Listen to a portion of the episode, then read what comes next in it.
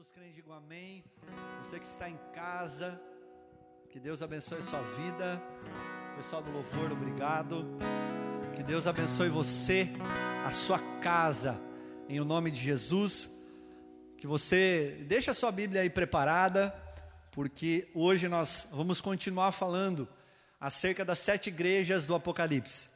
Eu acredito que é um tempo muito importante nós estarmos falando sobre isso, sobre as sete igrejas do Apocalipse.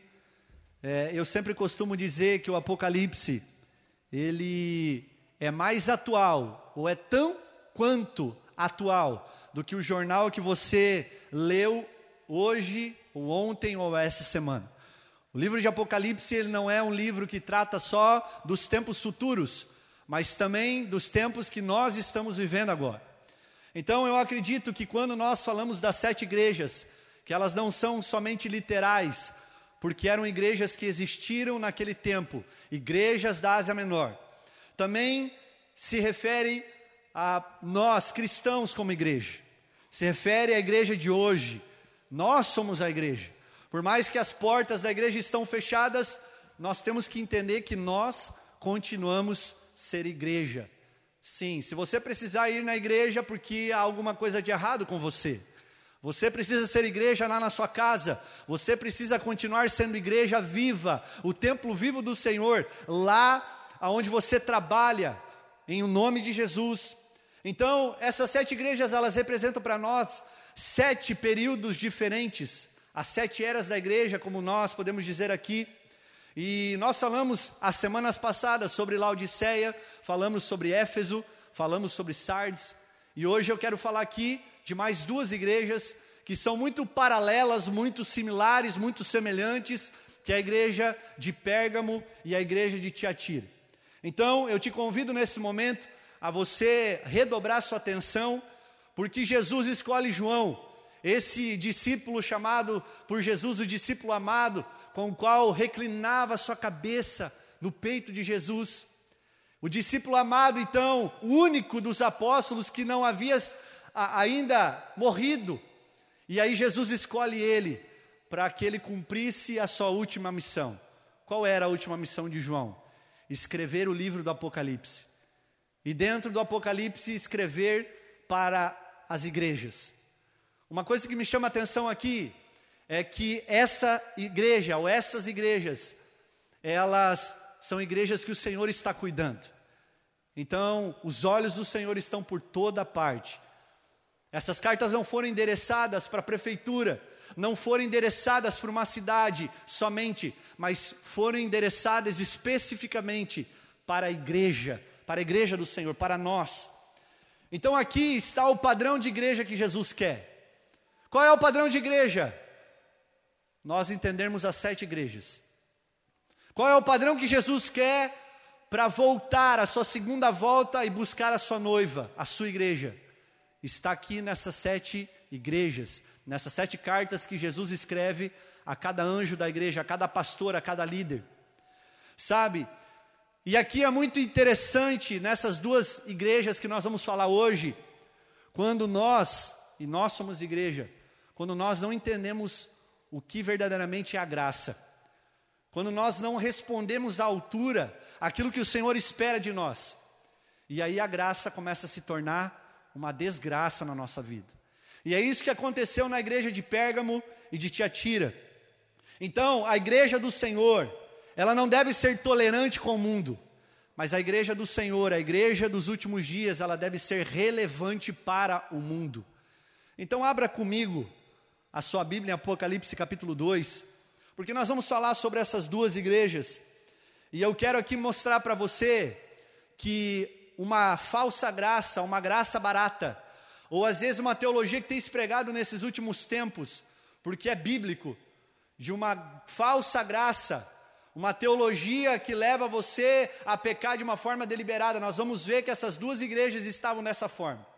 Apocalipse capítulo 2, versículo 12 eu quero que você abra comigo. Nós vamos ler na ordem. Primeiro Pérgamo, depois Tiatira. Então vamos lá.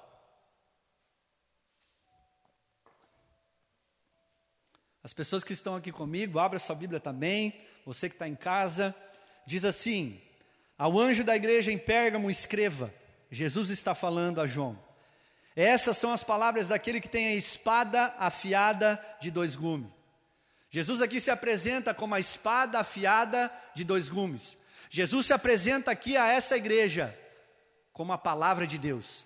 Como a Bíblia fala em Hebreus capítulo 4, versículo 12, que essa espada, a palavra de Deus, ela é viva e eficaz, e ela é mais afiada e penetrante do que espada alguma de dois gumes. E ele continua falando no verso 13: Sei aonde você vive, aonde está o trono de Satanás. E aqui, quando ele fala onde está o trono de Satanás, ele está falando que nessa cidade existia um altar muito grande de Zeus. Os estudos falam que esse altar tinha aproximadamente 300 metros. Então você imagina, você que está me ouvindo, imagina um altar de 300 metros. Ali verdadeiramente Jesus se refere ao trono de Satanás.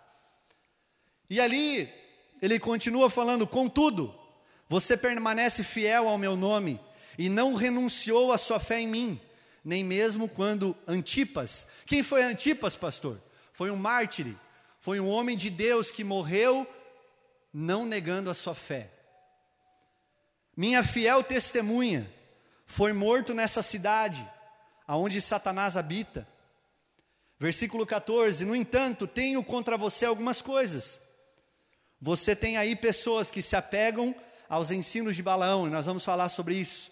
Que ensinou Balaque a armar ciladas contra os israelitas, induzindo-os a comer alimentos sacrificados a ídolos e a praticar imoralidade sexual.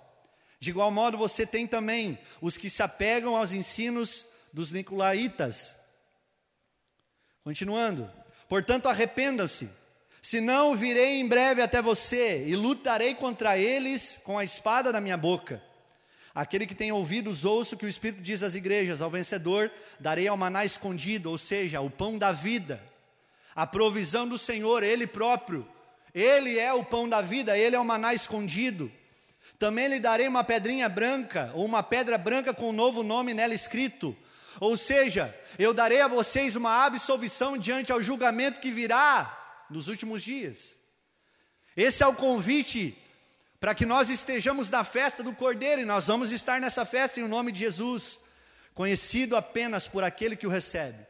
Então, essa igreja é chamada Pérgamo, eles têm um elogio, qual é? Eles mantêm a fé em Jesus. Então, até aqui está tudo bem, está tudo certo com essa igreja. Mas aí Jesus começa a falar suas críticas. E as críticas de Pérgamo e Tiatira, com as qual nós vamos falar hoje, as, das duas, elas são muito semelhantes e parecidas uma com a outra. E nessa igreja existia a doutrina de Balaão e dos Nicolaítas. O que é isso, pastor? Vamos refrescar um pouco a sua memória falando um pouquinho de Balaão. Balaão era um profeta de aluguel. Balaão era um homem contratado pelo rei daquela, daquela época, o rei Balaque, para que ele profetizasse contra o povo de Israel. Mas a Bíblia fala em 1 Reis, 2 Reis, que Balaão, todas as vezes que ia profetizar contra o povo de Israel, ele não conseguia. Quando ele abria a boca para profetizar contra o povo de Israel, só saíam bênçãos. E aí Balaão, muito ganancioso, eu quero que você entenda a doutrina de Balaão, para você ver se hoje isso não se aplica nas igrejas de hoje, dos nossos dias. Balaão, ele teve uma ideia e ele pensou: se eu não posso profetizar contra o povo, sabe o que, que eu vou fazer? Eu vou pegar as mulheres bonitas, moabitas, da minha terra, e eu vou fazer com que elas se deitem com os homens de Israel, e com que eles sejam seduzidos a cultos idólatras, a sacrifícios a ídolos. É isso que eu vou fazer. E a Bíblia conta que ele fez isso, junto com a ajuda de Balaque, que era rei junto, e ali ele começa a destruir o povo de Israel. Então a doutrina de Balaão e dos nicolaítas são doutrinas que Deus, que Jesus reprova. Eles seduziam cristãos para coisas erradas, persuadiam cristãos para o lugar errado, para o caminho errado. Então, a imoralidade sexual existia nessa igreja, a idolatria existia nessa igreja. E permita-te lembrar que idolatria não é você só venerar imagens, mas é você cultuar a si mesmo. Porque os deuses e os ídolos, eles são fruto da nossa imaginação. Nós criamos os nossos próprios deuses e os nossos próprios ídolos para que nós viemos controlá-lo. Então isso é idolatria. É quando nós destronamos Deus do seu lugar principal e primordial e colocamos o eu próprio, colocamos o nosso próprio umbigo, a nossa própria vida, o nosso orgulho, a nossa soberba. E aí, nós vamos continuar lendo aqui e a gente vai ver que Pérgamo era conhecido como a igreja popular. A igreja que todo mundo frequentava.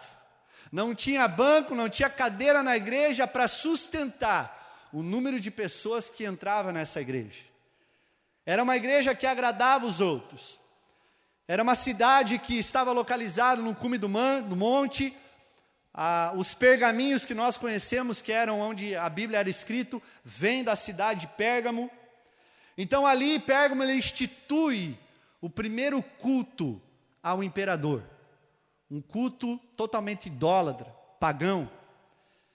E Pérgamo ele começa a aceitar e se conformar com o mundo, com o pecado do mundo. Ou seja, o mundo começou a entrar na igreja, o mundanismo começou a tomar conta daquela igreja. A apostasia dos últimos tempos, com o qual Paulo profere a Timóteo, seu filho na fé, já estava acontecendo naqueles dias nessa igreja.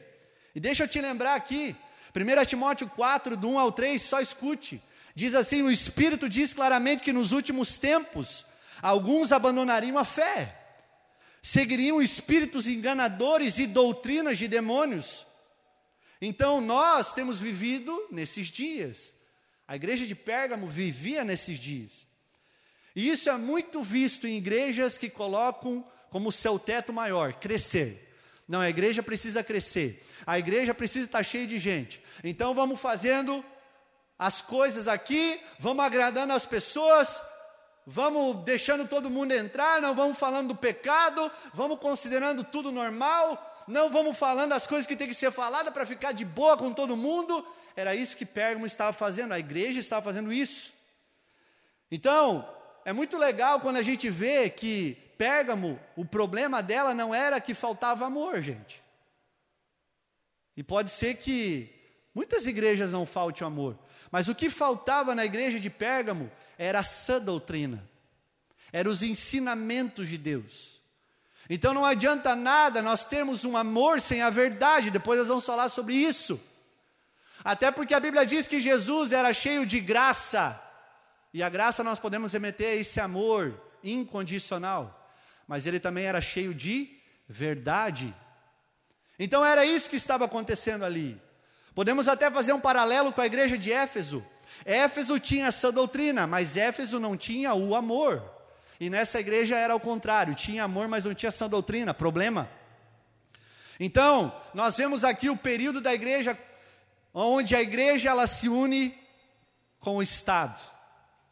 E aqui a igreja de Pérgamo. Qual é a segunda igreja? Igreja de Tiatira.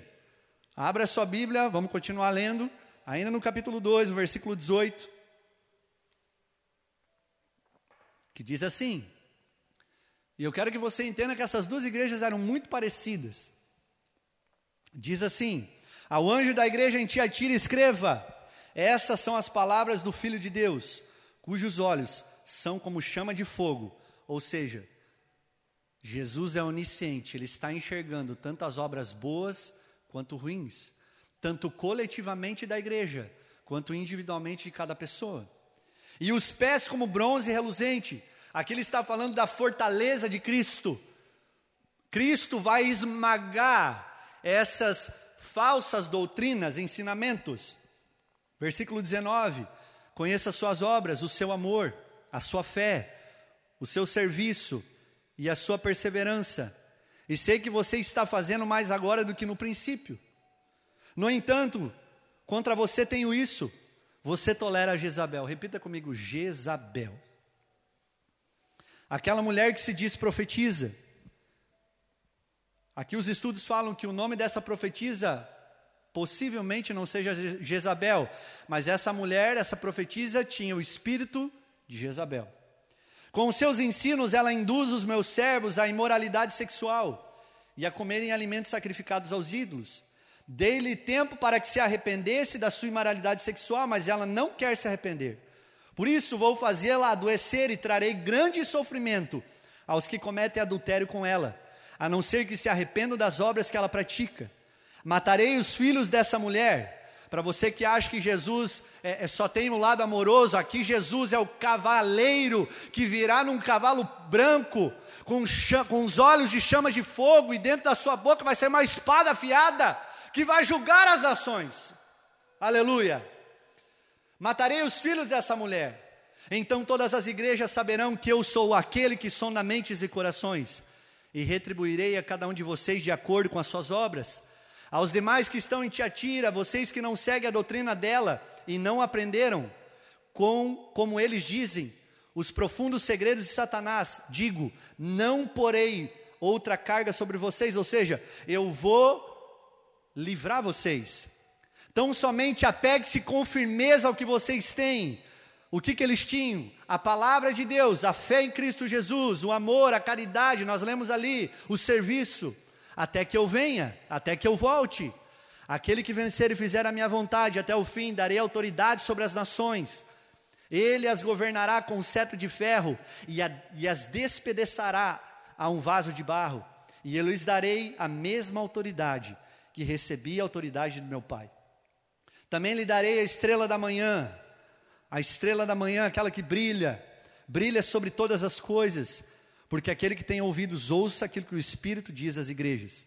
Então essa igreja, a segunda igreja, te atira. Jesus ele fala: Olha, eu tenho um elogio para vocês. Eu conheço as tuas obras.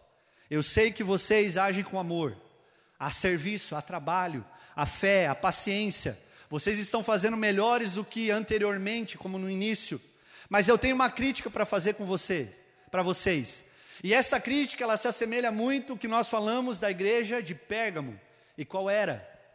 O espírito de Jezabel sobre aquela mulher já estava operando sobre aquela igreja. Mas o que é o espírito de Jezabel? É o espírito de sedução. Aquele que te seduz para te levar para o mau caminho. Sabe quando você escuta, eu escuto muito isso. Quando a pessoa vai fazer uma coisa errada, ela fala: Não, não dá nada não. Nada a ver. É o Exu do nada não e o Exu do nada a ver. Não tem, não tem nada a ver. Não, não. Jesus ele, ele ama, ele. Claro que ele ama. Claro que ele perdoa. Mas você pode ser que esteja sendo enredado pelo espírito de Isabel, sendo seduzido. Então esse espírito ele seduz as pessoas. O espírito de Jezabel também leva as pessoas a idolatrar ao seu próprio umbigo, o seu próprio eu, pessoas. Às vezes até mesmo mentores, referências que você tem, igrejas, placa de igreja. Não, eu, eu idolatro essa igreja aqui, porque essa aqui é melhor que as outras. Não, eu só escuto fulano de tal, porque ele tem a palavra maior. E você começa, em vez de ler a palavra, você começa a só ouvir, é, a ser papagaio pirata, você só fica ouvindo e repetindo o que você ouve. E às vezes você não vai nas escrituras e vê se de fato é verdade aquilo. E aí começa o espírito de Jezabel, através da idolatria, da manipulação, da busca de poder, estar acima dos outros. E a Bíblia fala que o espírito de Jezabel, ele perseguia os profetas daquela época. A Bíblia fala que Jezabel, no tempo dela, perseguiu Elias. Jezabel era uma mulher que adorava ao deus Baal, se casa com um homem, o rei de Israel, chamado Moabe, e com ele faz com que no reino de Israel comecem a adorar o seu Deus, o Deus dela, o Deus Baal.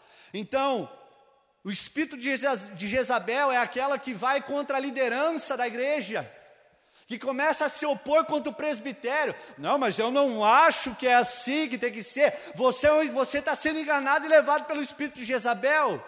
E eu não estou falando aqui que você tem que concordar com tudo, mas você tem que respeitar e honrar a sua liderança. Aleluia! E nós precisamos entender isso. O espírito de Jezabel perseguia as igrejas, levava as pessoas ao pecado, seduzia as pessoas ao pecado manipulavam ministérios. Vamos pelo atalho, é mais fácil. Então, para que orar e jejuar? Para que eu ler as Escrituras? Eu vou por aqui. É mais fácil, eu vou atalhar a minha vida. É isso que o espírito de Jezabel faz com nós. Por que, que eu vou ler a Bíblia se o pastor lê? Por que, que eu vou orar se o pastor ora por mim todo dia? E é isso que o espírito de Jezabel tem se infiltrado no meio das igrejas, enganando a muitos, seduzindo a muitos, levando muitos à manipulação, à sedução, aleluia. E nós podemos dizer que essa igreja é uma igreja corrupta, tolerava a imoralidade, tolerava o pecado, tolerava o culto idólatra, tolerava tudo, porque essa igreja era uma igreja que estava junto com o mundo.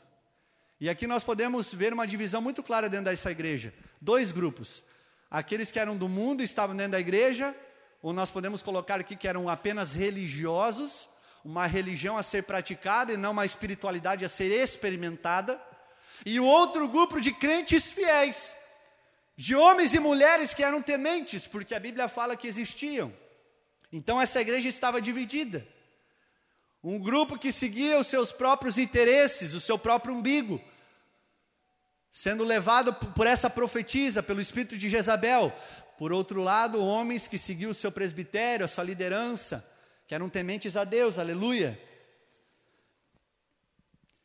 Essa igreja era conhecida como uma igreja que era rica, porque era uma igreja coberta de riquezas, mas somente o clero tinha acesso à Bíblia. O clericalismo entrou nessa igreja. Como assim? Só o clero, a liderança lia a palavra. Os leigos, aqueles que estavam sentados no banco, não podiam ter acesso à palavra de Deus. Esse tempo é conhecido como o tempo das trevas, um tempo de apostasia, onde as pessoas se esfriaram na fé. Por quê, pastor? Porque não liam a Bíblia. E se nós fizermos um paralelo muito claro nos nossos dias, meus irmãos, muitos de nós, ou muitos religiosos, eles não. Eu, eu ouvi ontem isso, me chamou muita atenção. Nós não, esses religiosos não parecem com os fariseus, que é só do lado de fora que está tudo certo, do lado de dentro está tudo podre, mas parece os saduceus. Por quê? Porque os saduceus, além de não praticar e viver o Evangelho, não sabiam do Evangelho porque não liam a palavra. E esse é o problema hoje da nossa igreja. As redes sociais têm tomado um lugar de abertura onde muitas pessoas estão falando. Asneira. Por quê? Porque não leem a palavra. Os fariseus sabiam da palavra, na verdade, eles só o coração deles estava longe. Eles eram frios, mas eles sabiam da Bíblia. E os saduceus que não sabiam da Bíblia e não viviam. Então esse é o problema. E aí Jesus, ou melhor, João, desculpa, ele fala na primeira carta, no capítulo 2, o verso 15: Não ame o mundo, nem o que nele há. Se alguém amar o mundo, o amor do Pai não está nele. Pois tudo que há no mundo, a cobiça da carne, a cobiça dos olhos, a ostentação dos bens, não provém do Pai, mas do mundo. O mundo e a sua cobiça passam, mas aquele que faz a vontade do meu Pai permanece para sempre. Ou seja, essa igreja tinha uma porta escancarada para o pecado. Era uma igreja que tinha a porta larga, como Mateus 7 fala, larga, espaçosa. Então, o que, que eu quero falar com essas duas igrejas? Dentro do meu desenvolvimento, que essas duas igrejas estavam debaixo da graça de Deus? Sim. Estavam debaixo do favor imerecido de Jesus? Sim. Porque Jesus ama essas igrejas. E Jesus escreve para elas, porque Jesus está preocupado. Porque Jesus não quer ver a igreja dessa forma. E o grande problema dessa igreja é que eles só viviam a graça, mas eles não viviam a santidade. E aqui eu fiz questão de colocar o equilíbrio entre nós vivermos a graça de Deus e nós vivermos junto dela a santidade. Para você que não sabe, a palavra graça, no original grego, significa caris. E eu tenho uma esposa chamada Cari, e ela é a graça de Deus da minha vida, ela está me assistindo agora. Ela foi a graça, o favor imerecido de Deus na minha vida. Eu não merecia uma mulher tão bonita, tão inteligente quanto ela. Mas pela graça de Deus, pelo cariz, o nome dela é Cari, o Senhor liberou sobre a minha vida.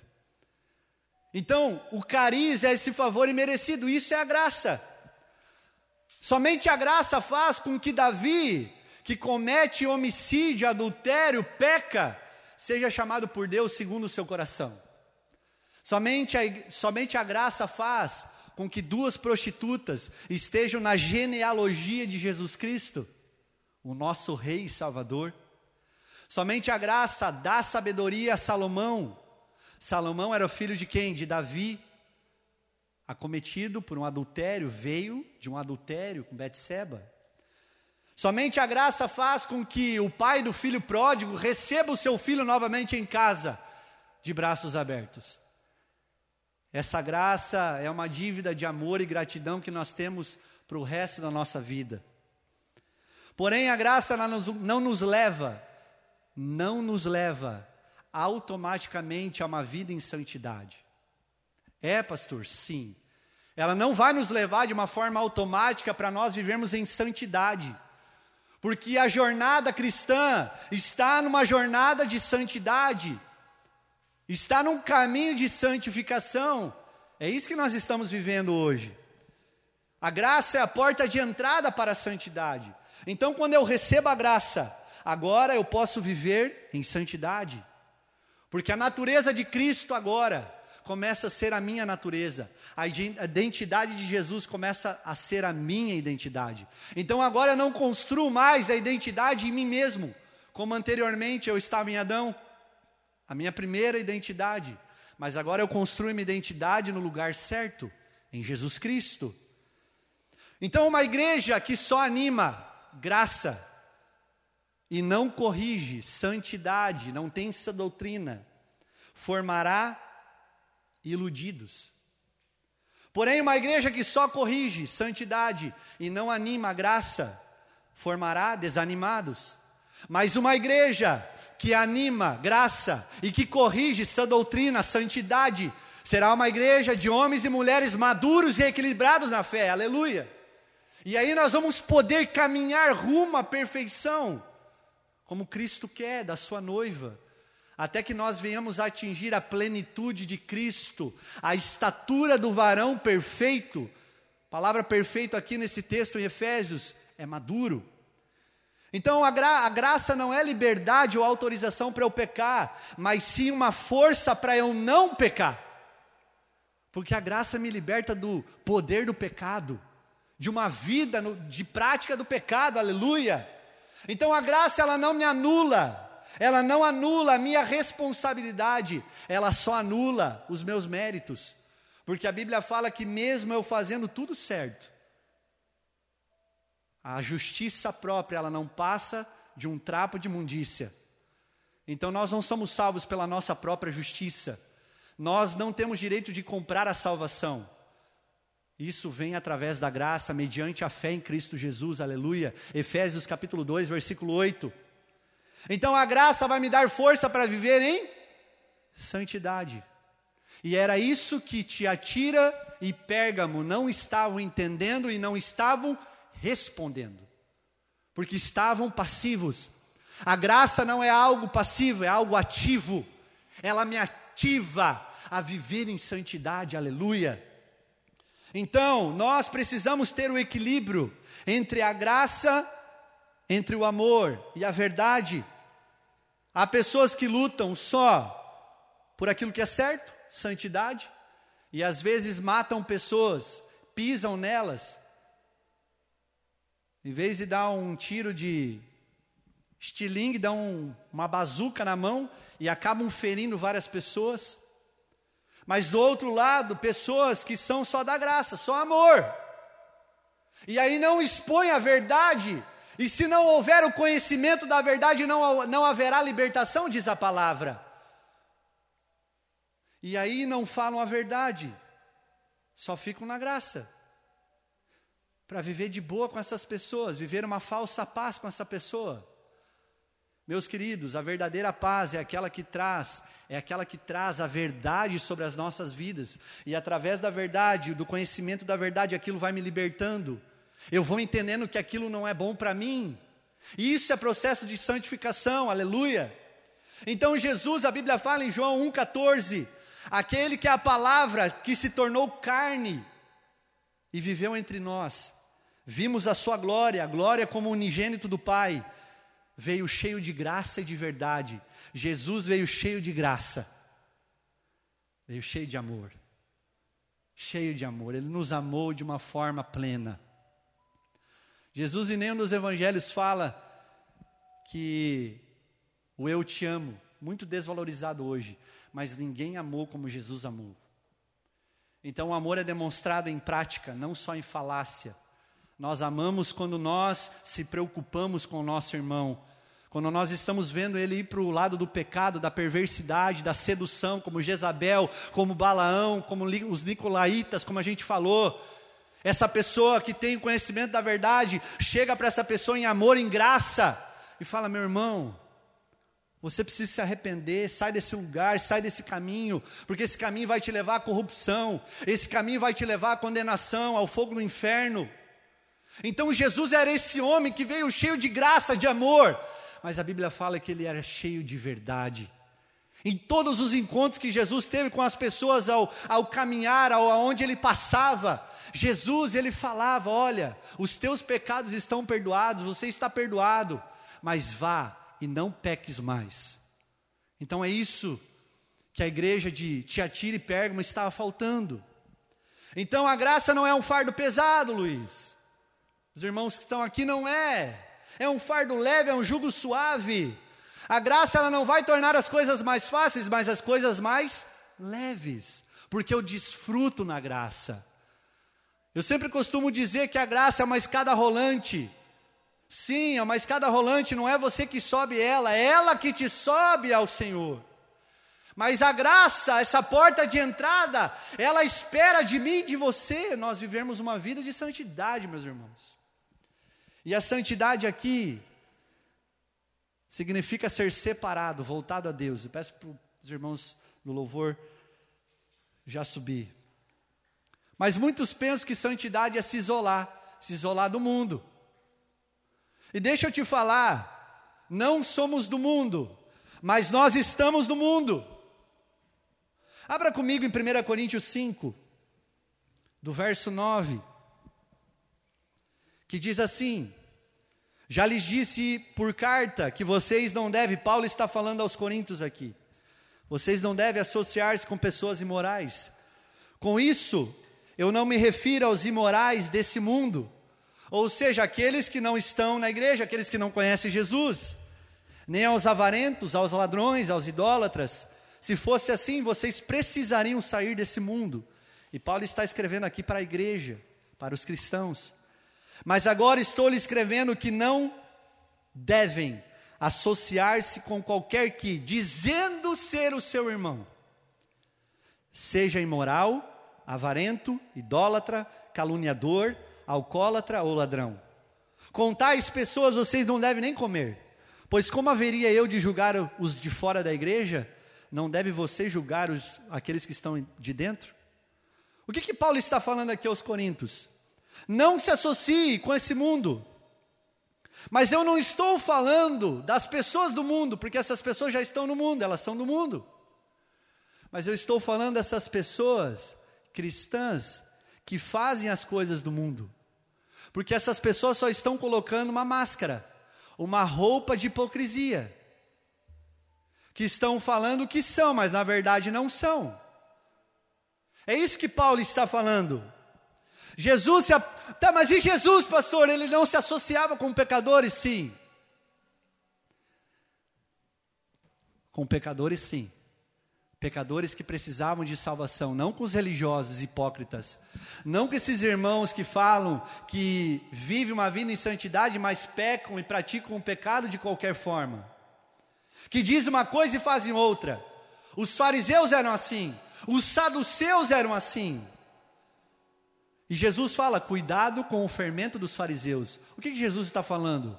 Cuidado com essas pessoas que estão na igreja e falam que são da igreja, mas na verdade não são da igreja, quando nenhuma são do mundo. Então, o que eu quero que você entenda aqui, que a santidade da igreja, ela deve afastar os religiosos e atrair os pecadores. Aleluia! Eu vou repetir: a santidade da igreja deve afastar os religiosos, os hipócritas, aqueles que falam que são, mas na verdade não são, e deve atrair os pecadores. Era assim que Jesus fazia, aleluia. Então a santidade de Jesus atraía quem? Os religiosos? Os hipócritas, como Paulo falou? Não. Aqueles que se diziam irmão, mas eram adúlteros, idólatras, caluniadores, ladrões, alcoólatras, prostitutos? Não. Jesus, ele se aproximava e atraía os pecadores. Então a santidade que nós estamos demonstrando é a prova das pessoas que nós estamos atraindo para perto da nossa vida. Aleluia! Sim, santidade é nós influenciarmos, é quando você influencia o mundo e você não é influenciado, porque a luz ela só vai ter funcionalidade quando ela estiver no meio das trevas, da escuridão. Se treva estiver com treva, como uma pessoa vai ser iluminada e vai ter o conhecimento da verdade? Então, quando uma luz é colocada, nós somos a luz do mundo, nós somos o sal da terra. Quando uma luz é colocada no meio da escuridão do mundo, essa luz ela precisa iluminar, irradiar, demonstrar a glória de Deus através da nossa vida. Então Jesus está falando para nós aqui muito claramente: a santidade que eu quero é que vocês influenciem, não é que vocês se isolem de todo mundo, como a santidade dos monastérios, que os monges eles ficavam lá escondidos, afastados de todo mundo para não se contaminar. Não! Jesus mostra que a santidade que Ele quer de nós não é se isolar de ninguém, é estar perto dos pecadores, é levar a graça, o amor de Deus, mas junto com a graça, meus irmãos, levar a santidade, falar para essas pessoas: olha, eu conheço qual é o caminho, a verdade, a vida, aleluia. Então, santidade é influenciar. Então, nós não podemos, como igreja, sermos amigos do mundo e amigos de Jesus, ou somos amigos de Jesus, ou somos amigos do mundo. Então essas duas igrejas, Pérgamo e Tiatira, eram amigos do mundo. E por isso a Bíblia fala que não há comunhão entre luz e trevas, entre Deus e o diabo. Então nós precisamos, além de ser amigos de Jesus, nós precisamos entender que nós somos a noiva que está sendo adornada, preparada para a parúcia, para a volta de Cristo.